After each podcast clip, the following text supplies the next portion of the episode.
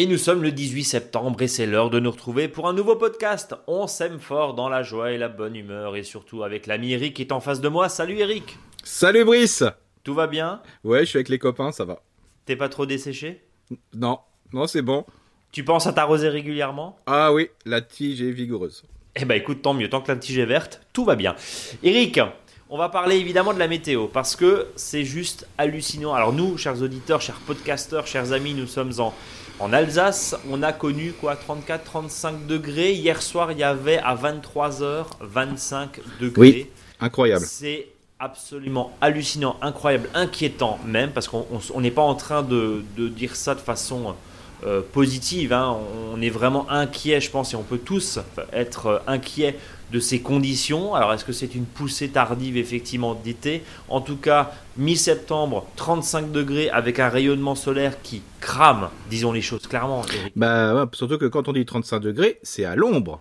Et c'est à l'ombre, effectivement. Et les 25 degrés, c'est quand la nuit tombe à 21h15. On est d'accord que en pleine nuit, hein, 25 degrés en pleine nuit. Et encore une fois, nous, on est dans des villages. Alors, mon cher Eric, tu es conseiller en jardinage naturel auprès des collectivités locales. C'est ton titre de noblesse. Tu es évidemment chroniqueur passionné dans ce podcast On s'aime fort. Euh, merci, vous êtes très nombreux à nous écouter. N'hésitez pas à vous abonner à votre euh, podcast jardin préféré, à laisser des commentaires, des avis, des étoiles. Et puis, je le rappelle, cette opération avec l'opérateur d'électricité verte et de gaz Équateur jusqu'à fin septembre. 15 euros offerts avec le code Mon Jardin Bio, le code promo Mon Jardin Bio. Ça se passe sur équateur.fr, le fournisseur de gaz et d'électricité verte. Voilà, c'est un petit partenariat qu'on a mis en place pour vous. Remercier de votre fidélité. Mon cher Eric, on va parler évidemment météo, on va y revenir dans un instant. Un petit tour du côté euh, bah, du potager, parce que finalement au verger et sur les autres espaces, il n'y a pas grand chose à faire. Et puis on va parler d'échangisme de déchets, c'est ça? C'est ça, complètement. tu vas nous parler de ça, ça nous intéresse. Mon cher Eric, un point météo, des conditions estivales, même, même caniculaires. Concrètement, dans le jardin, c'est quoi les conséquences? Et, finalement, tu nous as dit la semaine dernière, il faut continuer à arroser. Oui, d'accord. On voit des rivières, on est mi-septembre. Dans le Doubs, par exemple, la rivière a disparu dans, par endroits. C'est hallucinant. La Garonne, par exemple, est à sec dans certains endroits. Bah là, c'est un petit peu compliqué parce que souvent, euh, ce qui se passe, c'est que on replante euh, vraiment les légumes feuilles en ce moment, hein, les derniers légumes feuilles. Pour certaines régions, encore des, choux feuilles ou des choux à fleurs. Hein. Et bien sûr, dans, le nord de la France, bah, on est plus sur euh, de la salade, des choses comme ça. Donc euh, là, il faut savoir, bah, et souvent on, repique racines nues. Donc c'est très chaud, donc de bien ne pas oublier d'habiller les, salades, de, bien couper les, les, feuilles en trop, sinon vous risquez bah, d'avoir le plant qui dessèche complètement. Donc ça c'est important. Et puis il faut savoir que quand il fait chaud, extrêmement chaud comme maintenant, ça stresse les plantes et, et on sait très bien que quand ça stresse les plantes, ça débloque des fois des situations. Et quand je dis débloquer des situations, pourquoi pas par exemple des cerisiers qui peuvent peut-être fleurir au mois d'octobre par exemple. D'accord. Ça peut être. ça c'est la suite, c'est ce qui nous attend là. Bah, ça peut arriver des, des coups de stress, hein, alors parce que souvent on dit que c'est l'hiver qui va lever la dormance des bourgeons, mais il faut savoir que des fois, un stress à une, période de l'année qui est pas bonne, bah, ça peut euh, justement euh, provoquer des mises à fleur parce que le végétal se sent pas bien et donc il stresse tout de suite et donc il se met à fleur. Donc il faut savoir aussi c'est que les arbustes qui ont pris un coup et notamment les conifères euh, qui ont pris un coup au mois de fin juin, début juillet, un peu août, bah là ils prennent un coup définitivement. Donc euh, là, ça veut dire que peut-être au printemps, bah, il y a une bonne partie des conifères qui seront, voilà, qui seront morts. Ou Ouais, c'est ce que tu disais la semaine dernière, Eric. Hein. Pardon, je te coupe, mais, mais, mais c'est ce que tu disais la semaine dernière. Les effets de cette canicule post-estivale, on va dire ça comme ça, vont se voir, non pas cette année, mais au printemps l'année prochaine, on va se retrouver avec des cadavres de conifères à n'en plus quoi faire. Et puis les plantes qu'on aura plantées, euh, je dirais autres, par exemple arbustes fruitiers, euh, sous arbrisseaux, arbrisseaux, bah là, bah on a, en principe au mois de septembre, on n'arrose plus du tout, quoi. Hein. Hum. Euh, bah, là, ils ont souffert pendant une période, euh, est-ce qu'ils vont pas aussi souffrir pour redémarrage au printemps? Donc euh, ça pose vraiment souci. En plus, la terre qui est chaude et la moindre pluie qui va tomber après, les graines qui devaient peut-être germer simplement au printemps, bah, dans ces conditions-là, vont peut-être germer aussi. Puis il y a des fleurs par exemple, qu'on espère qu'ils reviennent tous les ans parce que c'est ce qu'on appelle le ressemis, on les appelle presque des vivaces annuelles, hein. parce que les plantes bah, se ressèment, voilà. bah, celles-ci, bah, ils vont relever. Hein. Là, il faut savoir que si on continue comme ça, début octobre, on va se retrouver en avril euh, comme si c'était un mois d'avril. Hein. C'est-à-dire qu'on va repartir sur les pieds de tomates. Les tomates qui sont tombées, euh, par exemple, suite à des pourritures ou des, problèmes de mildiou qui sont par terre, euh, vous risquez d'avoir, par exemple, des semis et des tomates qui vont germer là. Donc on va avoir un deuxième printemps, c'est ce que ça. Tu nous dis, mais qui va vite peut-être s'arrêter, mais qui va peut-être vite s'arrêter 15 jours après quoi. Oui, parce qu'on va peut-être avoir une vague de froid. Euh, on l'espère évidemment, parce qu'on l'espère, on, dit aussi, on n'a aucun intérêt à avoir un hiver qui se réduit à quelques semaines, voire ah quelques jours. Euh, l'année dernière, euh, l'hiver n'était pas très frais, hein, faut dire ce qu'il y a, il n'était pas très froid. le froid est aussi bien, ne serait-ce que le gel pour décompacter la terre, pour casser les mottes, c'est bon aussi qu'un gel hmm. puisse, qu'un sol puisse geler, pardon. donc c'est évident. Donc finalement, là, tu nous parlais effectivement de, repiquage, de chicorée, de scarole, de laitue. Hein. ça fait 15 jours, 3 semaines qu'on est là-dessus. Euh, on attend peut-être la fin du week-end, le début de semaine prochaine, parce qu'il va commencer à faire un petit peu meilleur et plus respirable. Ouais, complètement. Parce que, je veux dire, les 3 jours qu'on va perdre, on va les gagner après, parce qu'on n'est même pas sûr que si on repique en pleine chaleur, euh, on est oui, le qui soit vivable. Donc ça sert à rien. ça sert à rien. On est d'accord. Même combat sur les, les blettes. Euh, tu nous parles aussi des fraisiers remontants. Donc ça, c'est jusqu'au 23 septembre. Oui, bon, ça, y a descendante. Voilà, là, il y a un peu moins de risque parce qu'en principe, quand on va repiquer les fraisiers, on le met dans un substrat qui est riche en terre et terreau, voire compost, plus après un paillage. Donc, euh, en principe, on arrose après. Hein, euh, c'est très bien. Et là, par contre, bien sûr, il faut surveiller. Hein. Avant, quand on repiquait les fraisiers à cette époque ou en mois d'octobre, on arrose une fois. Et encore, des fois même, on n'arrosait même pas. Euh, mais là, euh, là, c'est pas possible. Là, faut arroser. Il hein. faut que le sol soit vraiment mouillé. Alors, on a vu hein, les, plantes en pot. Tu parlais des aromatiques, des plantes de rocaille aussi dans les massifs. Hein, c'est maintenant on peut encore une fois, évidemment, sous réserve qu'il ne fasse pas 35 degrés euh, et que, bah, idéalement, si vous pouvez attendre le week-end ou début de semaine prochaine, les températures risquent de redescendre. J'ai l'impression d'être Monsieur météo là, mais, mais, risquent de redescendre avec des pluies. Donc ça, c'est plutôt une, une, bonne nouvelle. Euh, à partir du 24, on revient sur une ligne sur une lune pardon ascendante pour justement semer. Euh, qu'est-ce qu'on peut qu'est-ce qu'on peut semer encore du coup? Bah, on peut encore semer de la mâche, hein, euh, mâche à petites graines, hein, ça me pose pas de souci. Des radis ou mini tunnels parce que là, quand on parle de mini tunnel à cette époque-là, aujourd'hui, on dit mais complètement fou.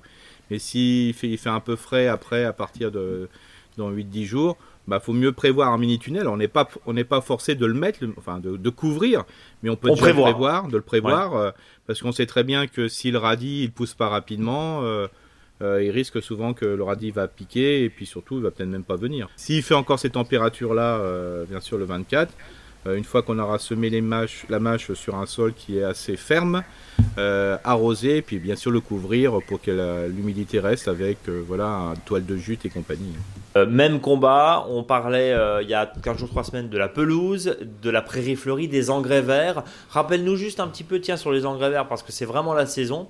Euh, vous qui nous écoutez, un engrais vert, ça sert à quoi? D'ailleurs, je, vous invite à regarder sur le blog, on a, on a mis un, article en ligne sur l'utilité des, engrais verts, mais vu qu'on t'a en face là en, podcast et en vrai, en chair et en os et en voix, mon cher Eric, rappelle-nous à quoi ça sert et finalement, est-ce que finalement c'est pas d'une certaine manière, allez, j'allais dire le remède miracle, mais en tout cas, c'est, il, va falloir forcément passer par ces étapes de couverts végétaux et ne surtout plus laisser le sol totalement nu, d'autant plus que, encore une fois, eh ben, des fois, on a des mois de novembre, des mois de décembre très secs. Bah, de toute façon, il faut savoir que l'engrais vert, comme le nom l'indique, c'est un engrais, alors je dirais plutôt un amendement, mhm. c'est-à-dire que ça va plutôt améliorer le sol existant et surtout l'améliorer sur un temps qui sera long, au moins d'une année.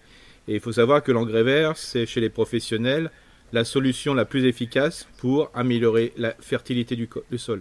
Parce que souvent on parle de fertilisation. La fertilisation, c'est le fait d'apporter euh, des sels minéraux à un sol pour que les plantes poussent plus, enfin s'accroissent mieux, et poussent mieux, se développent mieux. Mais il faut savoir que c'est un moment éphémère. Alors que la fertilité, c'est ce qu'on recherche. C'est pas parce qu'on fait de la fertilisation qu'on va avoir de la fertilité. La fertilité, ça dure sur un temps qui est beaucoup plus long et qui permet de mettre la plante dans des conditions qui sont optimales. C'est-à-dire, c'est elle qui décide quand elle a soif, c'est elle qui décide quand elle a besoin de manger. Donc c'est ça l'intérêt. Et l'engrais vert participe à ça. Pourquoi? Parce que c'est du vivant qui va créer un monde vivant. Ça, c'est le top. Attends, pousse, Eric. Ça veut dire que tu es en train de nous dire que l'amendement par le biais de ces engrais verts, comme tu dis, ou par le biais de compost, de lombricompost, est plus intéressant que le fameux engrais euh, dit entre guillemets coup de fouet qu'on peut acheter dans le commerce, qui va lui nourrir directement la plante. En gros, tu es en train de nous dire que l'engrais vert égale sol vivant égale sol qui se fertilise à peu près tout seul. C'est ça C'est ça, c'est ça, oui, parce que si on prend le cas euh, d'un déchet vert qu'on va mettre sur le sol, hein, qu'on préconise tous les deux depuis une éternité, euh, bah, il faut savoir que ça va gérer, je dirais, plutôt les 5-10 premiers centimètres de sol. Alors que l'engrais vert, lui, va aller sur 30, 40, 50 centimètres, voire plus dans le sol et il va jouer sur euh, les différentes zones du sol d'une manière beaucoup plus profonde. Donc c'est ça l'intérêt, et surtout ça, ça va travailler sur le volume. Alors s'il y a des fois 40 euh, ou 50 cm dans le sol, mais il y a aussi 40 à 50 cm sur le sol. Et une fois que ce déchet bah, il va être détruit euh, soit par le jardinier ou soit par les grands froids, bah, il va y avoir une opération qui va s'inscrire comme si on faisait un paillage. Donc c'est vraiment Enfin, c'est le top du top. Le fait aussi que les minéraux vont remonter, que les minéraux qui sont enfouis à 50 cm du sol vont remonter grâce, euh, je dirais, à l'action des racines et des radicelles. Euh, bah là, c'est vraiment un plus parce que ces déchets, ces, nutriments qui étaient perdus à jamais, bah, vont remonter au-dessus, ils vont améliorer la qualité du sol. Ça qui est vraiment, enfin vraiment l'engrais vert, de toute façon, c'est le numéro un chez les professionnels. C'est ce qui est le plus efficace au niveau de la fertilité du sol. Là, il n'y a pas de, il n'y a pas à, se casser la tête. C'est mieux qu'un compost, c'est mieux qu'un terreau sur le temps. Mais bien sûr, l'un n'empêche pas l'autre. Hein. Euh, tes engrais verts favoris, c'est quoi ton, ton, top 3, ton top 4 là des... Alors l'engrais vert favori, c'est celui qui pousse tout seul. Hein. Ça, ok, donc ça c'est la mauvaise, la, mauvaise herbe. Après voilà, voilà, bon ça elle n'est pas toujours acceptée par tout le monde, mais c'est le meilleur des engrais verts.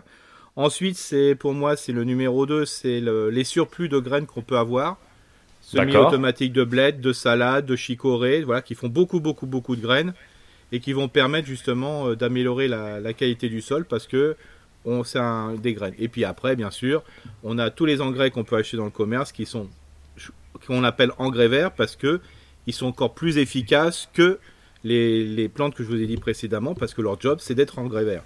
Donc il va y avoir la fameuse moutarde, il va falloir la fameuse facélie, ce que je conseille souvent aux gens, c'est surtout d'éviter tous les, engrais verts qui sont entre guillemets vivaces, c'est-à-dire qui vont rester plusieurs années. Oui, parce que, sinon c'est une invasion, quoi. Voilà. Par contre, si vous avez un endroit où vous mettez euh, des plantes petites, des courges ou compagnie, euh, bah, je vous invite à mettre un engrais vert qui reste tout le temps.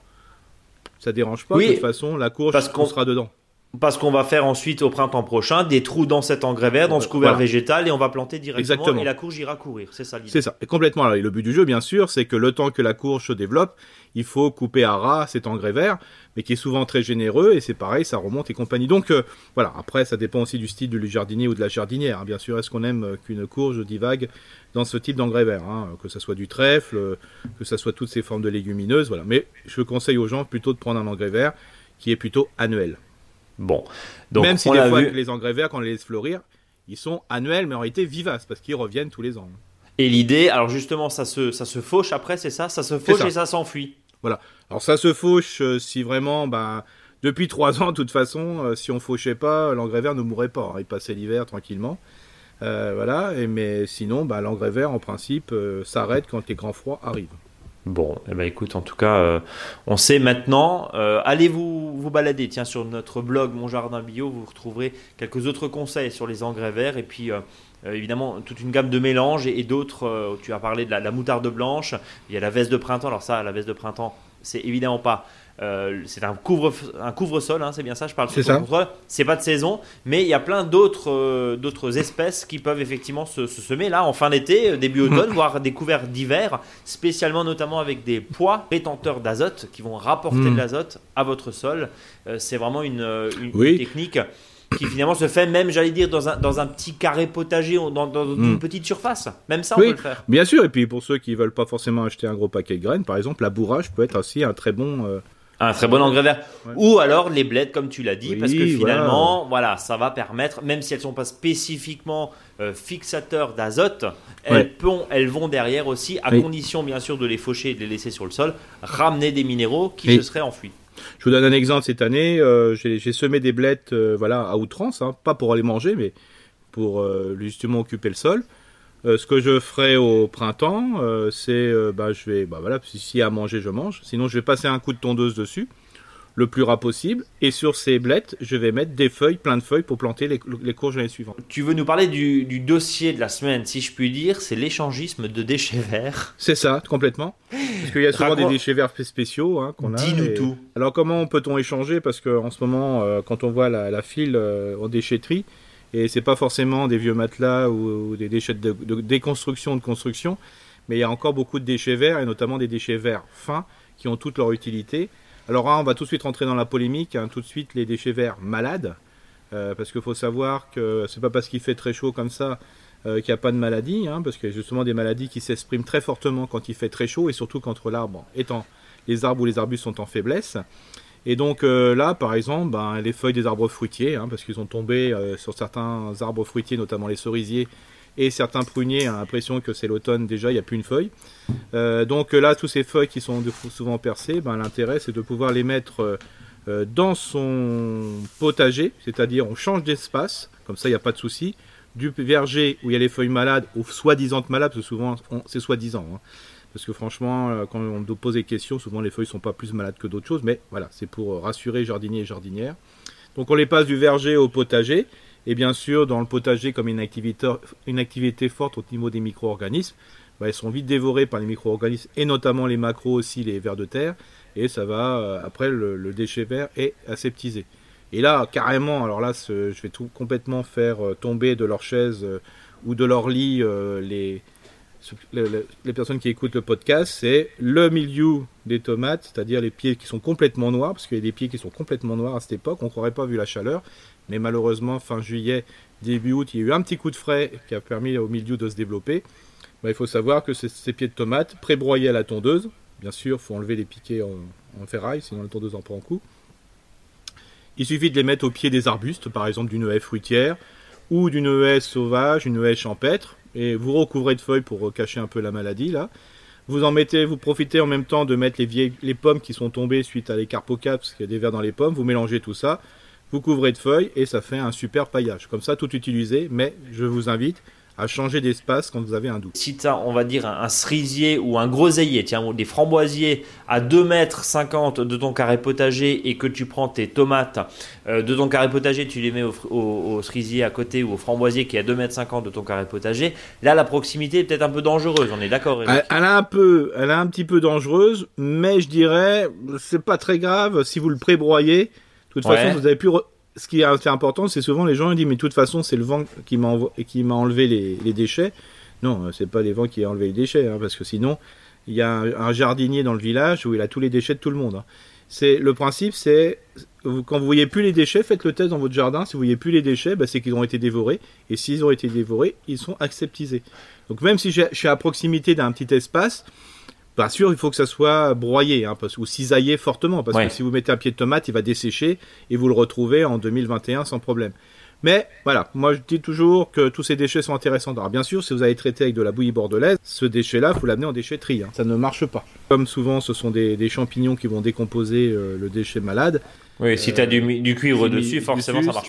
Toi, tu es même euh, assez libéré là-dessus. Ah assez libéré là-dessus et assez, et assez détendu et assez détendu du milieu. Comme on dit, on peut avoir une proximité, mais encore une fois, tu dis bien bien le broyer. Alors Eric, tu nous as parlé justement de tes plants de, tomates, mildiouisés, je sais pas si ça se dit, mais en tout cas couverts de mildiou. Un autre truc et un autre déchet en général mal aimé, je suis le mal aimé, ce sont les aiguilles de pin et de conifères, parce que on fait en tant que jardinier une, véritable ode aux feuillus. Hein, oui, complètement, oui, Eric. Une ode de feuillus, une ode de fruitier, bref. Mais alors, en ce qui concerne les aiguilles de sapin, mis à part savoir approximativement que c'est pas trop mauvais pour euh, les limaces, que c'est pas trop mauvais pour euh, certaines plantes qui sont acidophiles. Tu nous diras d'ailleurs euh, euh, quelles sont les plantes. Qu'est-ce qu'on peut faire de ces aiguilles de pin? Et quand on a un voisin qui a des haies, on en parlait la semaine dernière, hein, des, des, tuyas notamment, des conifères, des ifs, qu'est-ce qu'on peut faire des aiguilles? Alors, il faut savoir que tout ce qui est aiguille de sapin ou de pin, ça, on peut vraiment les utiliser au jardin sans vraiment se casser la tête, c'est-à-dire moins d'un centimètre des cuits de pain ou de sapin qu'on met dans son potager, au pied des petits fruits, euh, des fraisiers, tout ça, ça ne va pas changer vraiment la qualité de votre sol. Il n'y a aucun souci. Hein. C'est pas les quelques, quelques millimètres que vous allez mettre qui va modifier, surtout si vous avez un terrain qui est calcaire.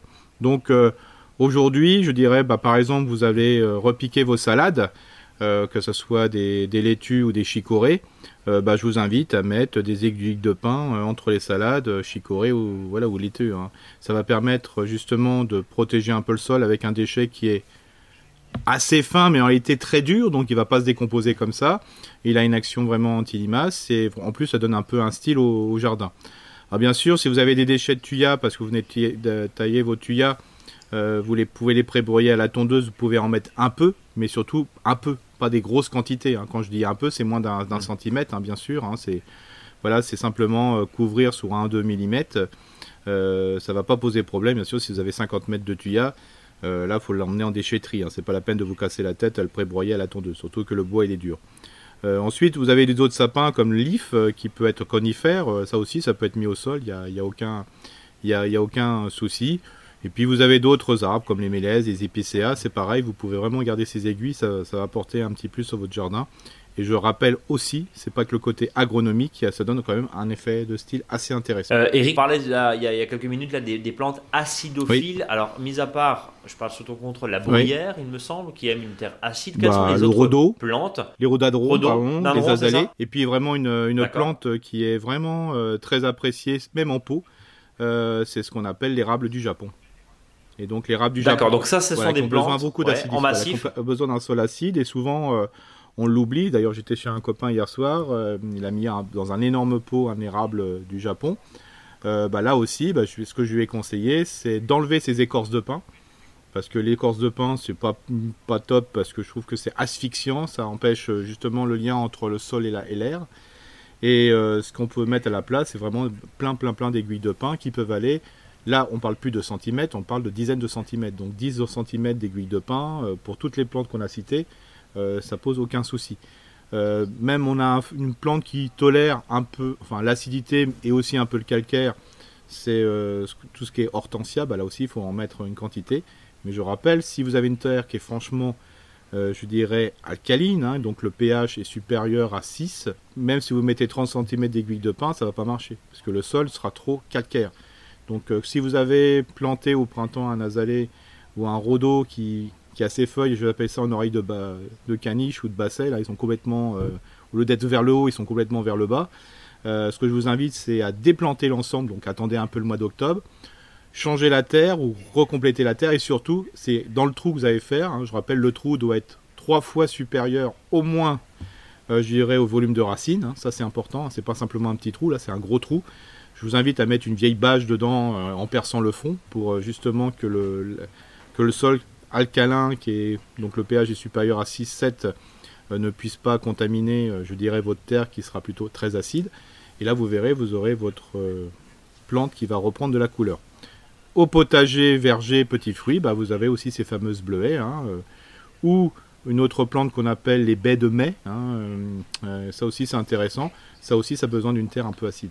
On, parlait justement de partage hein, entre, euh, entre particuliers, entre voisins de ces fameux déchets verts. Alors tu nous dis souvent, bah voilà, si t'as pas de gazon, si ton voisin a un gazon, il il mm. sait pas quoi faire de la tombe de gazon, on peut la récupérer. Là, on a vu avec euh, quelques autres euh, déchets. Est-ce que tu as, des choses là qui te, qui te viennent à l'idée qu'on peut aussi échanger ah, bah, entre, entre, voisins? Parce que lui, il sera content, il sera pas obligé d'aller faire la queue à la, à, la, déchetterie. Et puis nous, on sera content parce qu'on aura fait un paillis ou on aura mm. fait quelque chose de bon pour son bah, Justement, je, samedi, j'étais euh, dans un autre secteur en Alsace euh, et donc les gens s'inquiétaient parce qu'il y avait un jardin qui était un peu abandonné. Par contre, la personne qui avait un petit peu abandonné son jardin l'avait laissé couvert d'œillets d'Inde et de roses d'Inde. Donc il y avait à peu près trois hasards d'œillets d'Inde et de roses d'Inde. Quoi. Et les gens se désespéraient de la qualité du sol. Et je leur ai dit, bah non, si j'avais un sol à prendre, un terrain à prendre, je prendrais ce terrain. quoi. Parce que justement, vous aviez, on a à peu près une épaisseur jusqu'à 50 cm, voire plus, d'œillet d'Inde et de rose d'Inde, là, qui ont complètement couvert le sol. Le sol a été protégé. Euh, le rose d'Inde, l'œillet d'Inde, c'est une plante, une fleur annuelle, et donc il y a une, une, en plus une qualité, c'est que ça fait de l'épaisseur en haut, mais aussi d'épaisseur en bas, c'est-à-dire qu'il y a un super chevelu racinaire. En plus, euh, ça nettoie le terrain si vous avez des problèmes euh, avec certains voilà insectes de sol qui sont pas top top. Ça, ça va rester couvert jusqu'aux premières gelées, voire au deuxième ou au troisième. Bah, ce déchet-là, euh, bah, un, vous pouviez, on le broie simplement, on laisse tout ça sur le sol, mais si les gens n'en veulent pas, moi, comme je leur ai dit, parce qu'il semblerait que ce jardin, la personne n'en voulait pas, Euh, j'ai tout de suite fait la liste des gens qui pouvaient le récupérer, parce que là, là à peu près dans ce jardin, vous pouvez récupérer en volume à peu près 2 ou 3 mètres cubes, euh, je répète bien, 2-3 mètres cubes d'œillets d'Inde. Voilà, c'est le meilleur déchet qu'on pouvait mettre sur votre sol. D'accord, donc euh, aussi euh, finalement des, des, zones euh, avec l'accord du propriétaire bien sûr, mais des, des, zones qui sont laissées comme ça à l'abandon. On peut récupérer tout ce matériel végétal. Oui, bien sûr. Et puis par exemple, en ce moment, il y en a qui, qui mettent des cosmos, des ignias dans les jardins, parce que c'est vrai que c'est une fleur très florifère, même si des fois elle est un peu haut, ça, se casse un peu la figure, mais il existe des variétés plus naines. Bah, ça aussi, c'est un super déchet. Je vous invite que ceux qui ont ça dans leur jardin, de les laisser telles quelles, hein, une fois que c'est complètement défleuri. Alors vous avez le temps, hein, vu la température qu'il fait peut-être que vous ne les, ils vont défleurir qu'au mois de novembre, mais il faut les laisser sur place. Vous prenez votre cisaille, vous cisaillez sur place, vous laissez les racines dans le sol, vous laissez le déchet dessus, et il n'y aura pas de souci pour l'année prochaine pour replanter quelque chose dedans, que ce soit dans un massif ou que ce soit dans un potager. Autre idée pour, euh, pour terminer, qu'est-ce qu'on peut aussi euh, s'échanger là entre, entre voisins comme, comme déchets qui ne sont pas forcément évidents, qu'on n'a pas forcément pensé? Bah Là, au niveau des déchets, il y a, y a, aussi les fameux jardinières que les uns n'ont pas arrosés du tout. Quoi. Ils ont oublié des arroser, puis ils en ont marre d'arroser tout ce qui est géranium, euh, surfinia, enfin, quand je dis géranium, pélargonium, exactement. Bah là aussi, hein, c'est un déchet euh, là que je dois dire aux gens, bah voilà, ou commencer à prévoir les gens qui ont plein de géranium et qui les amènent en déchetterie, de dire attends, tout ce côté, tous ces déchets de massifs là, qui sont en pot, surtout ne jette rien, tu me les amènes, euh, là on peut les mettre tels quels, et bien sûr si vous faites un andin, c'est-à-dire un tas en long de ce type de déchets, et vous utilisez cet espace l'année prochaine pour mettre les courges voir les courgettes ou les melons ou les, ou les concombres, ça sera déjà, vous n'aurez plus rien à faire, euh, vous aurez déjà tout étalé au mois de novembre. Et il suffira de planter le 15 mai. Et de manière générale, les déchets de, taille, alors évidemment pas, pas les grandes branches, hein, mm. sauf si on a un broyeur, mais de manière générale, les déchets de taille un petit peu un petit peu petites et en tout cas qui ne sont pas trop encombrantes, un petit coup à la cisaille ou à la tondeuse et puis ça nous fait un, super paillis euh, pour pas cher et ça arrange aussi hmm. peut-être le voisin qui n'a pas hmm. forcément envie de le faire chez lui parce que euh, il a déjà un paillage.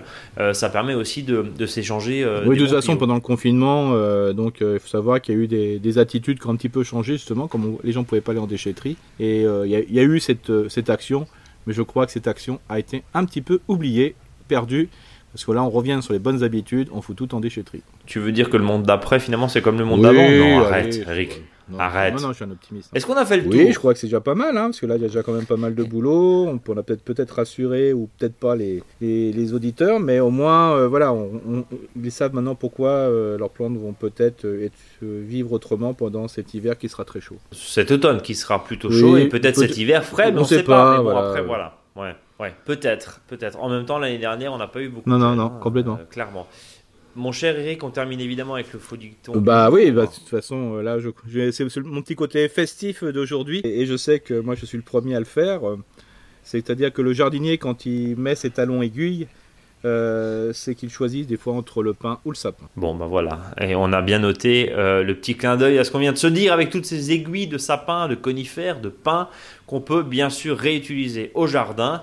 Mon cher Eric, on va se donner rendez-vous la semaine prochaine. En, pleine forme. D'ici là, ne dessèche pas trop. Pensez à vous hydrater. Pensez à hydrater surtout votre jardin. Enfin, vous aussi, bien sûr, mais surtout votre jardin aussi. Et puis, on se donne rendez-vous euh, la semaine prochaine dans ce podcast. Passez une très belle journée, une très belle matinée, une très belle nuit, un très bon dimanche peut-être. Je ne sais pas, un très bon week-end. En tout cas, prenez soin de votre jardin. À très bientôt. Merci de votre fidélité. À la semaine prochaine. Salut à tous. Salut, salut